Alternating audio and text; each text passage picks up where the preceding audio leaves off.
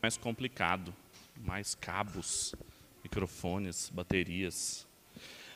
Abra sua Bíblia em Gênesis capítulo 4. Gênesis capítulo 4.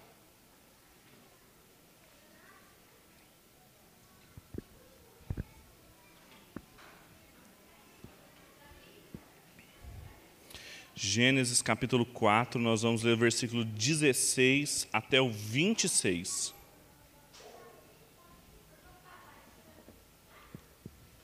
Gênesis capítulo 4, versículo 16. Diz o seguinte: Então Caim saiu da presença do Senhor e foi habitar na terra de Nod, ao oriente do Éden. Caim conheceu intimamente sua mulher, ela engravidou e deu à luz a Enoque. Caim edificou uma cidade e deu-lhe o nome do seu filho Enoque. E Enoque nasceu Irade, Irade gerou Meu-Jael, e Meu-Jael gerou Metusael, e Metusael gerou Lameque. Lameque tomou para si duas mulheres. O nome de uma era Ada e o nome de outra era Zila. Ada deu à luz a Jabal. Este foi o pai dos que habitam em tendas e possuem gado. O nome do seu irmão era Jubal. Este foi o pai de todos os que tocam harpa e flauta. Zila também teve um filho, Tubal-Caim, fabricante de todo instrumento cortante de cobre e de ferro. E a irmã de Tubal-Caim foi Naamá. Então Lameque disse às suas mulheres, Ada e Zila, Dai ouvidos à minha voz, escutai, mulheres de Lameque, as minhas palavras, pois matei um homem por me ferir e um rapaz por me pisar. Se Caim há de ser vingado sete vezes, com certeza Lameque o será setenta e sete vezes. Tornou Adão a conhecer intimamente a sua mulher, e ela deu à luz a um filho, a quem pôs o nome de Sete.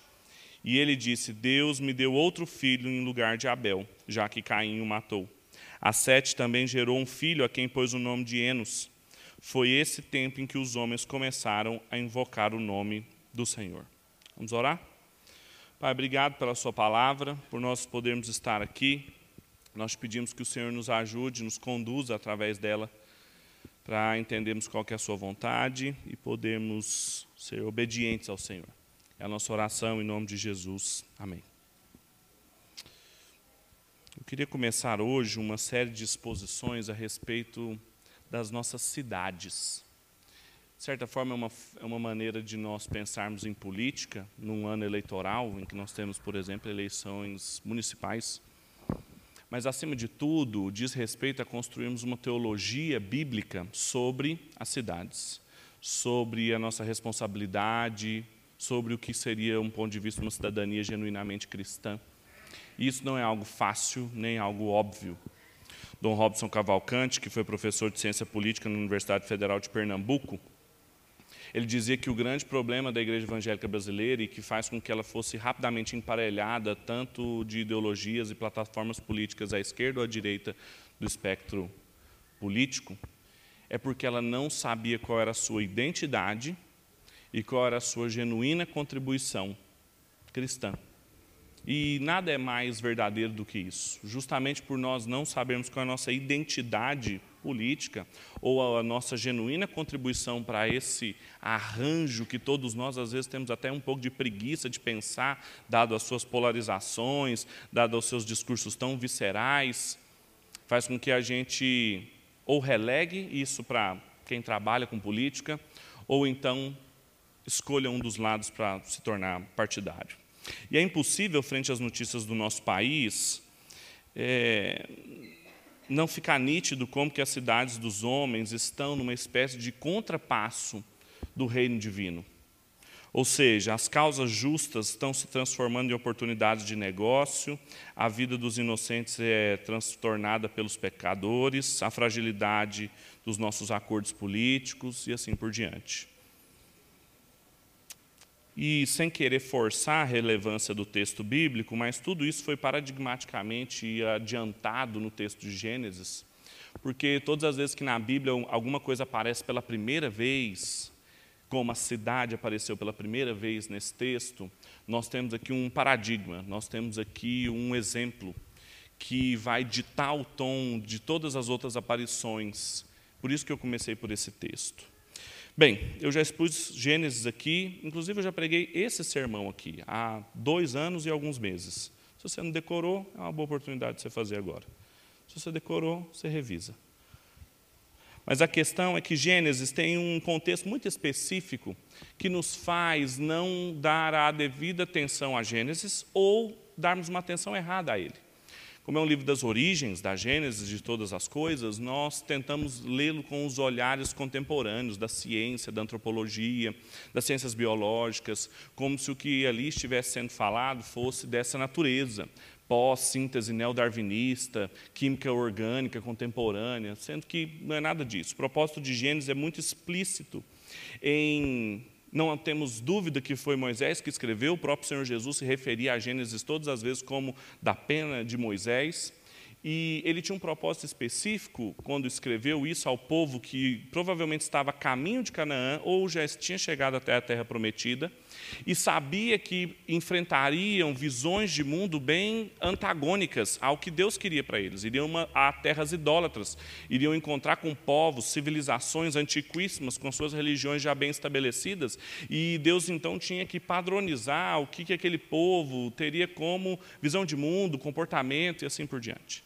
Isso significava fazer uma série de desconstruções na cabeça daquele pessoal que, inclusive, tinha passado séculos no Egito e já tinha absorvido a visão de mundo dali como, por exemplo, a divinização de animais, de elementos da natureza, como o sol, como ah, animais, como as rãs. E Gênesis deliberadamente vai contradizendo cada um desses mitos, não divinizando o sol, mostrando que essas coisas eram diferentes de Deus, Deus havia criado-as pelo poder da Sua palavra. Então, Gênesis tem uma prosa narrativa, argumentativa, que pretende contar mais do que as origens bioquímicas de todas as coisas, mas as origens teológicas, como que toda realidade depende de Deus, como toda realidade é diferente de Deus, e como que toda realidade depende da aliança que Deus fez com o seu povo para ser abençoada, frutificar e continuar existindo. Agora, a forma como ele faz isso, eu lembro que quando eu falava em todos os sermões sobre os toledotes, as pessoas ficavam me ironizando, tinha até o nome da banda aqui do louvor que chamava Toledotes, mas são essas sessões. O que são toledotes? São sessões em que Gênesis foi dividido. A primeira delas, o primeiro toledote, é do capítulo 2, versículo 4, até o capítulo 4, versículo 26. Então, nós estamos no final da primeira divisão literária do texto de Gênesis. E todos os toledotes têm uma característica, eles têm nomes de pessoas. Por exemplo, o próximo toledote, que começa no capítulo 5, é o toledote de Adão. Depois é o toledote de Noé. Depois o toledote de Abraão. E assim por diante, até o fim do livro. Então, é como se com exceção dos primeiros capítulos, que formam uma espécie de moldura teológica do que vem depois, esses capítulos são muito importantes. Meus irmãos, não tem como eu enfatizar o quão importante o livro de Gênesis é e como nós não nos dedicamos a ele. Todas as vezes, para vocês terem uma ideia, todas as vezes que Jesus falava sobre casamento, família, divórcio, sexualidade, ele sempre, todas as vezes, ele se referiu aos dois primeiros capítulos de Gênesis. Não é à toa que esses dois capítulos estão na, no começo da Bíblia. Francis Schaeffer dizia no Deus que intervém que o cristianismo não começa com aceita o Senhor Jesus e será salvo. O cristianismo começa com no princípio criou Deus os céus e a terra, a natureza, a realidade, a dependência de toda a, o cosmos de uma visão a respeito de Deus, da sua interação com Deus. A gente pode, a outra coisa é que nós não dividimos a Bíblia como nós didaticamente fazemos em Antigo e Novo Testamento, ou Pentateuco e depois livros históricos e poéticos, ou Gênesis, Números, etc. A Bíblia deveria ser dividida nos dois pactos que Deus faz. Aprendam isso, tem dois pactos apenas na Bíblia. Tem duas alianças: o pacto das obras que Adão quebrou e o pacto da graça que Deus restabeleceu em Gênesis 3 até a Nova Jerusalém. Então a Bíblia é dividida entre Gênesis 1 e 2 e depois de 3 a Apocalipse 22. Essa é a divisão da Bíblia. E entender todo o enredo das Escrituras, todo o sentido dos seus personagens, das histórias particulares, pontuais, só faz sentido à luz desse grande contexto. A gente sempre faz essa leitura em três níveis, a gente lê a história individual das pessoas, de Adão, de Eva, de Moisés, o lugar que cada um ocupa, mas aí tem um segundo nível, que é o lugar que cada um ocupa dentro da história de Israel ou dentro da história do povo de Deus, mas também o lugar que Israel ocupa dentro da grande história da criação, da queda e da redenção que Deus está estabelecendo. Deus estabeleceu um povo através do qual ele ia abençoar todas as nações. E ele fez isso através de formas políticas que nós vamos explorar. Então, existe um, um, problema, um perigo na leitura de uma passagem como essa, que é fazer uma pregação muito antropocêntrica, do exemplo, veja como Caim pecou, veja como Caim procedia, não proceda assim, é, viva uma vida diferente de Caim. Esse é o tipo de pregação que é uma pregação centrada no ser humano, e sendo que a narrativa toda é sobre o que Deus faz. Então, ela tem que ser teocêntrica. E nós temos que perguntar o que, que o texto nos diz.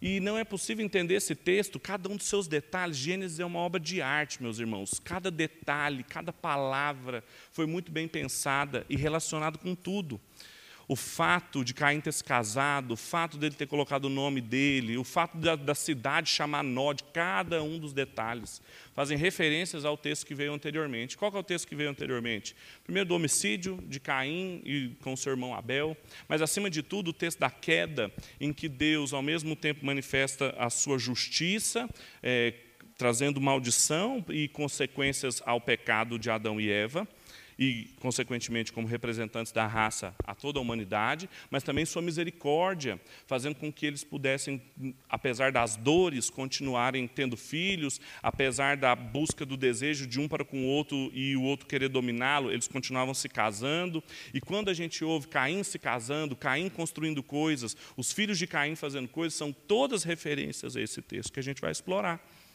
Mas, de maneira geral, o que essa narrativa aqui quer mostrar é o avanço da maldade. Depois de Gênesis 3, o capítulo 4, 5, até o 6, o propósito é mostrar o avanço da maldade. Como que a semente da serpente, que são aquelas pessoas que não fazem parte do povo de Deus, que, que Deus mesmo criou inimizade. Gênesis diz que eu porei inimizade entre a sua semente e a semente da serpente. Deus criou essa antítese é, ela, é, ela vai crescendo e a sua maldade vai aumentando. E aí a gente tem um homicídio. E aí depois, além de um homicídio, a gente tem Lameque, um descendente de Caim, que é pior que Caim, que faz uma poesia exaltando a sua vingança. E como que a maldade vai crescendo, crescendo, crescendo, até chegar em Gênesis 6, e Deus, numa linguagem que às vezes nos confunde, dizendo que se arrependeu de ter criado a humanidade, vem com o dilúvio, arrasa com tudo e a partir de Noé reafirma sua aliança da graça, e nós vamos caminhar por lá. Mas o que precisa ficar claro aqui, e o que o texto nos ensina, e o que eu gostaria de compartilhar com vocês hoje, o tema dessa pregação, é sobre a cidade de Deus em meio às cidades dos homens. Essas duas cidades, essa ideia de duas cidades é uma ideia, é claro, bíblica, das duas sementes, e são duas cidades espirituais, mas quem colocou nome para isso foi Santo Agostinho, no século VI quando escrevendo na queda do Império Romano, as pessoas acusando a igreja de ter ajudado no esfacelamento do império, porque as pessoas não queriam ser soldados mais do império, eles não queriam ser mais imperadores, eles não queriam mais trabalhar para o império, funcionários públicos, todos queriam ser padres da igreja, todos queriam ser diáconos, todos queriam ser presbíteros, e acusaram a igreja de ter furado todo o império romano, e ele então caiu. Agostinho escreve um livro pequeno, umas mil páginas, temos em língua portuguesa, para você se divertir, em que chama a cidade de Deus, e ele fala: olha, existem duas cidades, duas comunidades espirituais governadas por dois amores diferentes. Uma, em desprezo a si, ama a Deus, essa é a cidade de Deus, é a semente da mulher. Outra, em desprezo a Deus, ama a si mesmo é a cidade dos homens, é a semente da serpente.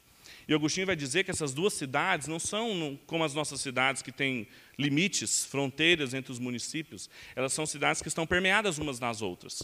Nós percebemos que os cidadãos da cidade de Deus, nós, cidadãos do reino de Deus, que vai ficando mais claro à medida em que a revelação vai se desenvolvendo, eles vivem misturados na cidade dos homens. E nesse texto, ele deixa de maneira clara, paradigmática, da primeira vez que isso aparece numa cidade, como que a cidade de Deus permanece em meio à cidade dos homens. Como que as ordenanças criacionais de Deus, como a sua vontade ainda estão em meio às ruínas do paraíso que foi deixado para trás. Como que fica evidente que Deus ainda reina apesar dos pecados das cidades, dos homens. E esse texto é muito importante para nós, por todos os motivos que eu falei para vocês. De maneira muito didática, eu queria falar sobre três motivos que fica evidente porque Deus reina. Em primeiro lugar, pela permanência das suas ordenanças criacionais. A primeira evidência desse texto que manifesta que Deus ainda está no controle, apesar do texto vir numa crescente, mostrando que parece que a semente da serpente está vencendo, parece que ela está prosperando, parece que ela está construindo instrumentos, parece que ela está é, aprimorando o mundo, na verdade, Deus ainda está reinando. Veja o que, que diz os versículos 16 e 17 de novo. Então Caim saiu da presença do Senhor e foi habitar na terra de Nod, ao oriente do Éden. Caim conheceu intimamente a sua mulher, ela engravidou e deu à luz a Enoque. Caim edificou uma cidade e deu-lhe o nome do filho Enoque. Uma das claras evidências aqui que o reino de Deus cósmico permanece é que essas ordenanças criacionais não caducaram. Apesar de Caim ter saído da presença de Deus, então veja a rebeldia no mandato espiritual. Ele tinha acabado de conversar com Deus, Deus havia falado com ele, colocado uma marca nele, com medo dele ser morto por alguém que aparecesse. Aí, quando ele sai da presença de Deus, uma clara e imediata consequência do seu pecado, em que Deus havia o amaldiçoado para que ele fosse errante, ele se casa. Não, isso não é normal.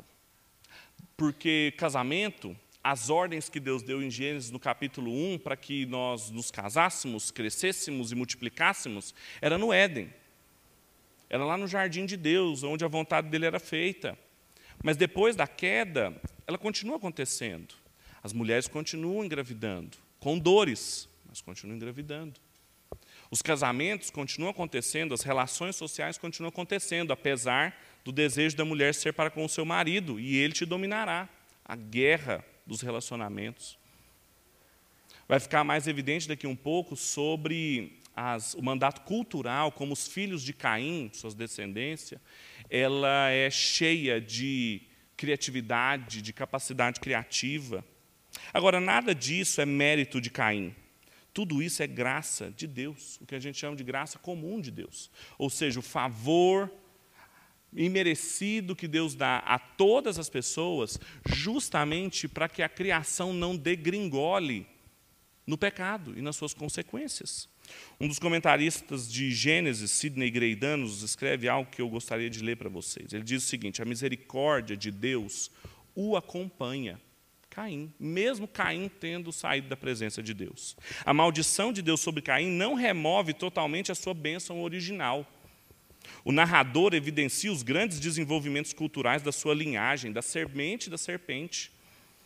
Vemos novamente a bondade e a misericórdia de Deus nos desenvolvimentos culturais que permitem ao povo enfrentar e desfrutar de algum prazer num ambiente hostil e debaixo da maldição de Deus. Isso é graça de Deus, isso é a bênção de Deus. Deus reteve a maldição que era comum, a desgraça comum a todos, através da sua graça comum. Essa é a primeira lição desse texto, e isso mostra quem estava no reinando. Quem estava no controle de todas as coisas? Apesar de uma cidade rebelde ter sido criada, quem reinava ainda era o próprio Deus. Quando nós trazemos isso para nós, nos perguntamos o que, que tudo isso significa hoje, é que apesar dessa rebelião cósmica, apesar dessa rebeldia que caracteriza a condição humana, Deus ainda derrama sua graça entre bons e maus, entre justos e injustos, é o que o Senhor Jesus disse.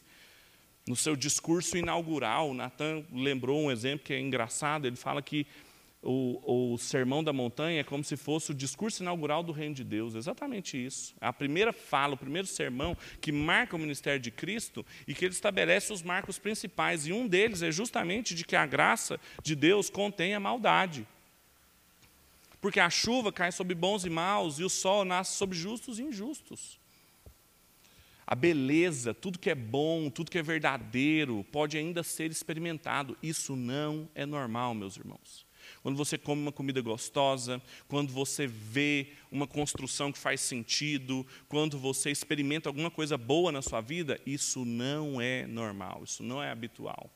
E se você tem uma vida privilegiada, que você experimenta isso muitas vezes, é ainda mais capaz de que você se habituou a isso. Mas era para não mais a terra dar frutos para nós, porque ela foi amaldiçoada por causa do pecado. Mesmo com suor, a gente continua colhendo da terra coisas boas. Era para as mulheres não darem mais à luz, não multiplicarem, frutificarem, mas elas continuam, mesmo com dores, com complicações em gestação, com dificuldades, a gente continua crescendo e multiplicando. Era para a terra não responder o nosso domínio, mas mesmo amaldiçoada, continuamos dominando a natureza e controlando suas forças. Isso não é normal. Não era para ser assim. Isso aí é porque mostra que Deus ainda está no comando e a sua parte estrutural permanece. Ela é invariável, independente das direções que pode assumir, e isso deve ser um motivo para nós celebrarmos. Que apesar de toda a corrupção, e quando nós trazemos isso para as nossas cidades, que nós vemos em muitos âmbitos, em diversas esferas, em todos os níveis de uma sociedade, do mais simples ao mais alto cargo, do controle estatal e municipal, apesar disso, ainda as coisas estão funcionando. Quando estivermos, então, diante de uma família, do nascimento, seja lá as, as circunstâncias mais complicadas que aquela criança veio, quando nós estamos diante de uma composição bela, de uma ação justa, precisamos enxergar ali não a cidade dos homens, mas o reino de Deus. E agradecer a Deus por causa daquela porção da sua graça. Essa é a primeira verdade que a gente aprende aqui. A segunda, fica evidente que Deus reina ainda por causa dos fracassos das iniciativas humanas sem Deus. Fica evidente que Deus ainda reina por causa do sucesso das suas ordenanças criacionais, de continuarem acontecendo, mas também fica evidente do fracasso das iniciativas humanas. Veja o que diz o versículo 18 até o 24. Enoque, de Enoque nasceu Irade, e de Irade gerou Meujael, e Meujael gerou Metusael. Metusael gerou Lameque. Lameque tomou para si duas mulheres, atenção no detalhe aqui. O nome de uma era Ada e o nome da outra Zila. E Ada deu à luz a Jabal, e esse foi o pai dos que habitam em tendas e possuem gado. O nome do seu irmão era Jubal, e esse foi o pai de todos os que tocam harpa e flauta. Zila também teve um filho, Tubal Caim, fabricante de todo instrumento cortante de cobre, de todo ferro. E a irmã de Tubal Caim foi Naamá. Então Lameque disse às suas mulheres: Ada e Zila, dai ouvidos à minha voz, e escutai, mulheres de Lameque, as minhas palavras, pois matei um homem por me ferir, e um rapaz por me pisar. Se Caim há de ser vingado sete vezes, com certeza Lameque será vingado setenta e sete vezes. Ainda que a graça comum de Deus proporcionasse casamentos, nascimentos, cultura, desenvolvimento cultural, as, elas eram meras cópias fracassadas com a cara do ser humano, ou com a marca que o pecado traz todas as vezes que o ser humano põe a mão em alguma coisa. Eram tentativas de construir reinos sem a proteção divina. Foi exatamente isso que aconteceu. Caim, quando quis construir uma cidade, o que ele tinha em mente? Proteger-se. A preocupação dele diante de Deus não era arrepender-se do seu pecado, era dizer: com essa maldição, qualquer um que me achar vai me matar. E Deus ainda o protege. Mas mesmo assim, o que ele faz? Constrói uma cidade para si. As cidades nasceram dessa, desse afã do ser humano, dessa tentativa de proteger-se, fazer o seu nome grande, tornar-se famosos, independente do Senhor. Porque Adão, Eva, Sete e a descendência da semente da mulher não viviam em cidades. Claro que a gente está falando de cidades, não pensa em construções urbanas tal como nós temos hoje, coisas muito rudimentares. Mas provavelmente a descendência da mulher vivia em tendas, sem medo, porque sabia que gozava da proteção de Deus. Agora, com Caim, não. Caim mostra o seu fracasso e os seus descendentes mostram o seu fracasso, porque apesar do casamento permanecer e ser uma estrutura criada por Deus, foi a sua descendência que criou a poligamia. Veja que ele se casou com duas mulheres. Não é à toa que está aqui no texto. E as conquistas culturais se mantêm. O mandato cultural está valendo, mas é feito agora por assassinos e vingadores, os filhos de Caim que desejam que o seu nome fosse grande. Quando Caim colocou o nome da cidade, o nome do seu filho, ele queria tornar a sua memória sustentável durante o tempo. A cidade é construída para sua proteção, mesmo que a marca da besta, que a marca estivesse sobre ele. E a vingança é estabelecida como meio de proteger a sua descendência. Quando Lameque chama suas duas mulheres, o texto é muito obscuro, a gente não sabe muito bem o que aconteceu, mas quando ele chama suas duas mulheres, ele faz um poema para elas. Olha que interessante, na sua Bíblia, se ela vem com a divisão pelos parágrafos, nessa parte aí é um poeminha, não é? É o segundo poema que aparece na Bíblia. O primeiro foi Adão, quando ele olhou para Eva, ele fez um poema, dizendo: Essa é carne da minha carne, osso dos meus ossos, celebrando a Deus por ter visto uma correspondente o segundo, então, poema, cultura, arte, beleza. O segundo poema é feito para celebrar não mais a Deus, mas a vingança e as capacidades vingativas de Lameque. Veja, o mandato cultural permanece, mas com a marca do pecado. Os planos da linhagem de Caim são fracassados justamente porque eles estão em rebelião a Deus, deixando claro que não é possível ir contra o reinado de Deus, apesar das cidades que nós construímos. Existem muitos detalhes aqui. Primeiro, Caim saiu da presença de Deus e foi habitar na terra de Nod. Eu falei para vocês, não é? A palavra hebraica para errante é Nad. É como se o autor estivesse dizendo o seguinte: Deus mandou Caim vagar, mas ele parou na cidade de Nod Deus mandou Caim, Nad, mas ele parou na cidade de Nod. Ele está querendo enfatizar que Caim está desobedecendo a Deus. Era para ele ser errante, mas ele se estabeleceu. É um jogo de palavras entre perambular e a cidade dele. E esse lado do Éden não é uma referência geográfica, porque para esse lado aí está Babilônia, Sodoma e Gomorra, significa a direção que eles assumiram, para longe do Senhor. E o cume do desenvolvimento da linhagem de Caim, a sétima geração, que é o ponto mais alto que o pecado e a rebelião assumiram, na ambiguidade da cultura humana, é a violência e a tirania de Lameque. Vejam uma coisa, vocês nunca ligaram uma coisa com a outra, mas é porque a Bíblia é clara nesse sentido. Quando Pedro pergunta para Jesus quantas vezes ele tinha que perdoar, o que Jesus responde? 70 vezes 7. O que ele estava fazendo referência? A vingança de Lameque. Eles conheciam bem essa história aqui. O que Jesus estava falando é: você vai perdoar o número de vezes necessário, porque você fica pensando, ah, 490 é um número grande, é impossível alguma pessoa eh, não pecar tantas vezes contra a gente. Não duvido da capacidade das pessoas nos provocarem 490 vezes. Então, claro que não era um número. Então, 491, Jesus, eu não preciso mais. É, não precisa, pode entregar para Satanás. Não é isso. Jesus está falando, você vai perdoar até você desabilitar a ordem do curso da vingança, em que Lameque quer se vingar 70, 7 vezes 7, 70 vezes 7. Você vai desabilitar isso. Quando a gente lê esse texto aqui, a gente volta para nós, nós percebemos como que é a história da humanidade, da linhagem da serpente, da semente da serpente, é um caminho para longe do Senhor. E como de muitas coisas que nós desfrutamos hoje, instrumentos musicais, cidades, poesia, arte, beleza, arquitetura, desenvolvimentos que esse povo alcança, mas o padrão da sua esperança ou, ou, as motivações que estão por trás não servem para nós como padrões. Porque o que eles construíram, o fizeram em rebelião ao Senhor. Tem um comentarista, que é o Gerhard van Groningen, que ele também diz algo que eu queria ler para vocês. Os reinos humanos, ou os governos de quaisquer tipo, democráticos, imperiais, patriarcais, republicanos, serão reflexos, símbolos, representações imperfeitas de um dos dois reinos.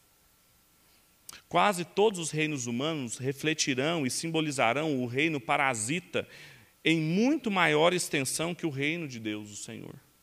Na verdade, será visto que os membros do reino de Deus serão envolvidos como estrangeiros e peregrinos no mundo por causa do domínio desses reis e governos que refletem e simbolizam o domínio parasita de Satanás. É por isso que a imagem da peregrinação espiritual é uma imagem tão presente no Novo Testamento. Nós somos forasteiros, peregrinos. Você já teve numa condição de ser estrangeiro? Eu já tive duas vezes nessa condição. Você está num lugar que não é o seu lugar, não é, você não é cidadão ali. Você tem parcerias, você tem acordos, mas não falam o seu idioma. Você não entende o dia a dia deles. Você, com muito custo, entra na rotina da vida deles e precisa de muito tempo para se habituar naquela rotina. É ser estrangeiro. É saber que se você fizer alguma coisa errada, você pode ser deportado. É desfrutar das coisas boas que você vive ali, mas sabendo que aquilo não é seu. É diferente quando você está na sua terra, em que você fala o mesmo idioma que seus concidadãos, você conhece seus direitos, suas responsabilidades, sabe o que pode, o que não pode. Essa é a condição que nós estamos. A cidade de Deus em meio à cidade dos homens. A glória dos reinos Lembra que Satanás, quando foi tentar Jesus, ele mostrou todos os reinos para Jesus. E falou assim: Eu te dou tudo isso se prostrados me adorar. É uma cópia imperfeita da gloriosa cidade que tem os seus fundamentos em Deus e que Deus é o seu arquiteto, que descerá do céu para a terra, que não foi então projetada e nem executada por nenhuma iniciativa humana. O autor de Hebreus fala que Abraão saiu errando na expectativa da cidade cujos fundamentos são o Senhor. Essa é a nossa condição em todo momento histórico, sob todo governo, seja ele qual forma ele assumir. O reino de Deus é a reversão de qualquer reino humano. O perdão de 70 vezes 7 é a reversão da vingança de Lameque. E nós precisamos ter isso em mente. Tudo isso é para construir uma teologia bíblica do reinado, do governo, da política e da cidade para que a gente não escorregue nas nossas responsabilidades e nas expectativas falsas que criam para nós. Em terceiro e último lugar, fica evidente que Deus ainda reina pela preservação da linhagem da semente, desculpa, da semente da mulher. Veja, Deus ainda reina porque as suas estruturas criacionais permanecem, casa-se, tem filhos, mesmo que se case com duas mulheres, mesmo que os seus filhos sejam piores que você, sejam mais vingadores, mais sedentos de sangue, as pessoas ainda continuam casando, se reproduzindo, dominando a terra, construindo coisas maravilhosas. Deus mostra que Ele está reinando porque todas essas construções são imperfeitas e marcadas pelo pecado. Agora, em terceiro e último lugar, apesar desse aparente avanço da semente da serpente, a semente da mulher é preservada. Veja o que diz no versículo 25: Tornou Adão a conhecer intimamente sua mulher, e a ela deu à luz um filho, a quem pôs o nome de Sete. E aí ela disse: Deus me deu outro filho em lugar de Abel, já que Caim o matou. A Sete também nasceu um filho a quem pôs o nome de Enos. Foi nesse tempo que os homens começaram a invocar o nome do Senhor. A Toledote, a divisão do texto de Gênesis, termina assim, evidenciando que Deus ainda reina. Que tinham pessoas que, mesmo depois do Éden, ainda invocavam o nome do Senhor e ainda reconheciam que, quando tinham um filho, foi Deus quem me deu. Em contraste, a antítese fundamental do nosso coração, dos reinos humanos, Deus levanta sete, enos, enos em hebraico significa fraqueza. É o exato contraste de tudo o que estava acontecendo na linhagem de Caim, que as pessoas queriam arrogar para si grandes nomes, poderosos feitos.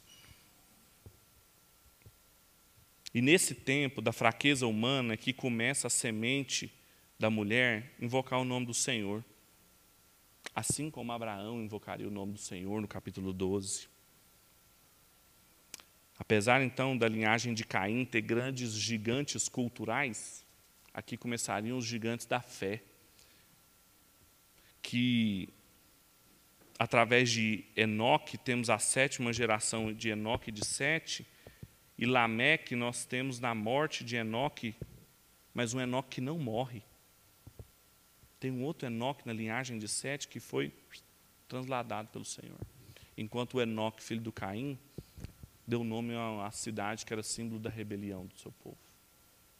Quando a gente percebe tudo isso, como Deus, apesar do aumento da injustiça, do aumento da maldade, nunca pense que o tempo que estamos vivendo é pior. Às vezes eu conversava com a minha mãe ela sempre dizia: os dias estão muito maus, parece que está mais violento. A Bíblia começa com um homicídio de irmãos.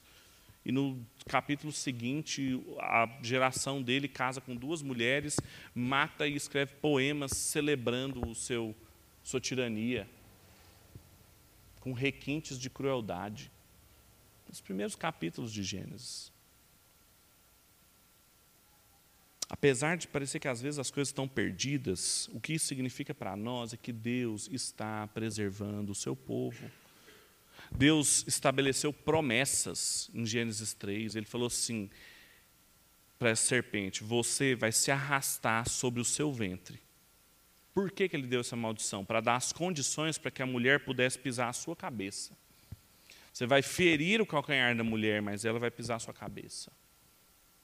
E a gente tem que tomar cuidado para não superinterpretar, porque ali a gente, claro, a gente sabe depois que ali está pressuposto o Messias, a salvação, e a gente lê com os olhos do Novo Testamento tudo ali, mas calma. O que, que isso significava para aquele povo que estava ouvindo aquilo naquela hora, que tinha uma fé nas promessas de Deus, mas não sabia quem era Jesus, onde ele nasceria, como ele pisaria a cabeça da serpente, quem era essa serpente? Pense em Adão e Eva, agora longe do jardim de Deus, sem muito saber o que fazer, então nasce uma criança e eles começam a ter fé naquelas palavras que Deus disse para eles, que eles continuariam crescendo e se multiplicando, que eles continuariam tirando da terra o seu sustento e que eles aguardariam um dia em que aquela serpente que enganou Eva e desordenou todo o relacionamento deles seria vencida. Eles não sabiam como, eles não sabiam através de quem. Nós sabemos, eles não. É isso que dava esperança para eles continuarem caminhando esse que dava esperança para Abraão caminhar rumo à terra, não era Canaã, era a terra cujos fundamentos estão em Deus, era a Nova Jerusalém, a cidade jardim. Isso precisa ficar claro para nós que da fraqueza humana, das suas imperfeições, Deus faz brotar a semente que vai pisar a serpente. O Guerra dos Voos, que também é um teólogo bíblico, ele comentando essa passagem, ele diz que, apesar da cidade ter nascido sob o signo da rebelião, o método de Deus sempre foi aproveitar-se das construções humanas e transformá-las, em fazer com que a graça as restaurasse. Então, o que começou num jardim, a promessa não é que nós vamos voltar para um outro jardim. Nós vamos morar numa cidade jardim. Isso só acontece porque Deus tinha mandado para Adão continuar trabalhando e construindo e diferenciando as coisas. E apesar das cidades terem nascido das mãos humanas, pecadoras, rebeldes ao Senhor, Deus usa cada uma dessas coisas. Nessas alturas, então, do sermão, as considerações cristológicas que são necessárias serem feitas, para a gente não aplicar diretamente a vida de Caim, nem a vida de Sete, nem a vida de Adão na nossa vida, porque a Bíblia não fala de mim e de você, a Bíblia fala sobre Jesus. Seria interessante nós lermos uma passagem, eu vou pedir para você abrir essa, que é 1 João, capítulo 3.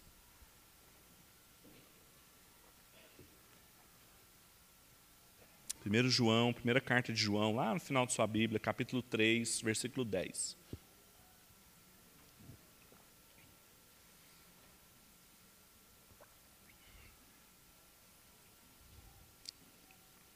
Primeira carta de João, capítulo 3, versículo 10, diz assim: Os filhos de Deus e os filhos do diabo manifestam-se assim. Quem não pratica justiça não é de Deus, e quem não ama o seu irmão. Porque a mensagem que ouvistes desde o princípio é essa: que nos amemos uns aos outros, e não como Caim, que era do maligno e matou o seu irmão. E por que o matou? Porque suas obras eram más, e as deu, e as de seu irmão eram justas. Meus irmãos, não vos admireis se o mundo vos odeia. Olha que texto bonito, e olha como ele faz muito mais sentido à luz de tudo que nós lemos. Existe uma guerra, meus irmãos, entre duas cidades. A guerra que nós lutamos não é contra carne nem sangue, não é contra plataformas ideológicas, projetos econômicos, é, partidos políticos, preferências partidárias. Isso nem arranha a superfície da batalha cósmica que acontece nos corações das pessoas.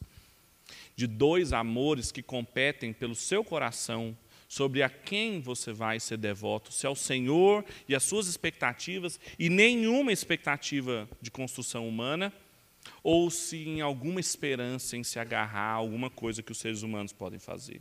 Tudo isso só começou em Gênesis 4. Vai continuar em Babel, vai continuar no Egito, a morte dos primogênitos no Egito, os profetas que morreram nas mãos dos reis, porque começaram a profetizar e a criticar os seus governos idólatras os exilados na Babilônia, Cristo crucificado na mão do império, o Brasil, Brasília, Goiânia, o governo. Nós não podemos esquecer que nós estamos na mesma guerra. E nós fomos enviados, como o Senhor Jesus disse em Mateus no capítulo 10, no meio de lobos. O mundo vai nos odiar mesmo, porque nós não encontramos nenhuma ressonância nas expectativas ali. Porque o nosso governo, apesar de ter sido construção humana, de uma maneira fragmentada, imperfeita, consegue manifestar algum vislumbre de justiça, e, por exemplo, nós podemos cultuar o Senhor sem nenhum impedimento, a gente acha que está tudo bem, novamente. Não está. Porque isso tudo é frágil. Tudo isso aqui que vocês conseguem enxergar e passar os olhos de vocês é frágil. Tudo isso aqui pode acabar, pode virar ruínas. Vejam as cidades que o evangelho é perseguido, vejam o que fazem com as igrejas, com os cristãos. Tudo isso aqui é frágil. São construções humanas finas, pactos sociais débeis. Agora, a cidade que tem os seus fundamentos eternos e o seu arquiteto é o Senhor, ela é a nossa esperança, é para lá que nós estamos caminhando. E nós vivemos tudo que vivemos aqui pela fé. A gente vota pela fé, a gente estuda pela fé, a gente se casa pela fé, a gente cria filhos pela fé, a gente faz e vive tudo pela fé. É por isso que a mensagem de Gênesis é de esperança. É porque, apesar de toda essa fragilidade aqui, Deus continua reinando. Passa a sua Bíblia uma página só e vamos ler João 4. 1 João 4. Diz assim. Bom, é o 4, não é o 3. 1 João 4, 4. Filhinhos, vós sois de Deus e já tendes vencido os falsos profetas. Pois aquele que está em vós é maior do que aquele que está no mundo. Eles são do mundo. Por isso falam como quem é do mundo e o mundo os ouve. Nós somos de Deus. Quem conhece a Deus nos ouve, quem não é de Deus não nos ouve. É assim que conhecemos o espírito da verdade e o espírito do erro. Fala como o mundo entende. Deseja aquilo que as pessoas também desejam tem os seus corações, o centro da sua personalidade, governado por amores, por confianças, por expectativas mundanas, humanas, demasiado humanas, e não divinas, e não eternas. De maneira muito prática, o que isso significa para nós? Em primeiro lugar, não chame de maldito aquilo que é bênção de Deus. Muitos cristãos sendo influenciados por uma ética pietista e por uma visão de cultura do conflito, acham que devem julgar todas as dimensões da vida que não são vividas aqui nessas quatro paredes como pecaminosas. Tudo que vem da arte, tudo que vem da cultura, tudo que vem do mundo é mal. Calvino tem um trecho longo no seu comentário de Gênesis, que eu sublinhei todo, eu quase sublinhei a passagem toda, porque estava difícil selecionar o que estava bom. ele vai mostrando como que nós somos abençoados por todas as obras das pessoas, mesmo que sejam da semente da serpente. Como nós somos abençoados pelos instrumentos de corda, como nós somos abençoados pelas construções, pelas cidades. Nós vamos morar numa cidade, meus irmãos, eternamente. Então, não chame de maldito aquilo que não é.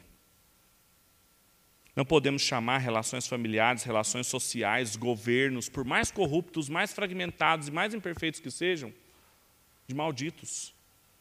Porque mesmo as produções culturais malditas, do mais ateu dos artistas, eles só conseguiram produzir, fazer, falar e a gente entender por causa da bênção de Deus. É porque um dia Deus olhou para a sua criação e os abençoou. E ela então pôde frutificar. Essa é a lição de Gênesis. Segundo lugar, não satisfaça-se com os impérios construídos pelos homens.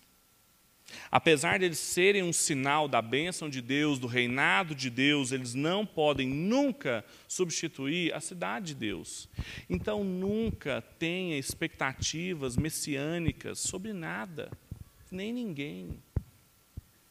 Quem tem seus fundamentos eternos e o arquiteto e o construtor divino, Hebreus capítulo 11, versículo 4, é a cidade que foi construída por Deus. Nenhum, meu irmão, meu irmão, entenda uma coisa: nenhum, nenhuma plataforma política, nenhum governo, nenhuma estrutura urbana, nenhuma construção humana, nenhuma. Pensa numa construção humana aí na sua cabeça. Olha para o lado, assim, tudo construção humana. Tudo que não é planta aqui é construção humana. Nada disso aqui pode alimentar a sua esperança e suas confianças. Pensa num político, qualquer um, não pode alimentar suas confianças. Pensa num país, num sistema de governo, numa, pensa.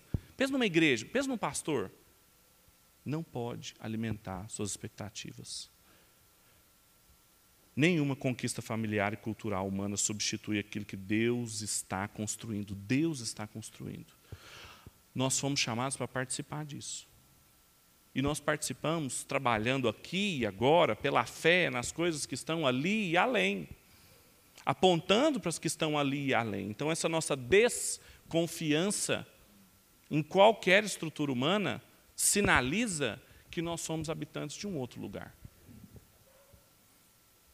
Tudo aquilo que o ser humano faz, inclusive o que você faz, tem a marca do pecado e precisa ser passado pelo fogo. Em terceiro e último lugar, não perca de vistas o caminho escolhido por Deus. Deus tem um caminho. Seguir a Cristo é ter claro diante de si quanto que eu sou fraco e quanto que Ele é forte. E quando que na minha fraqueza, pela fé, eu encontro força no Senhor. Somente Cristo pode nos livrar das tiranias, dos imperialismos, das falsas esperanças que tentam nos assediar todos os dias. Vamos orar? Feche seus olhos.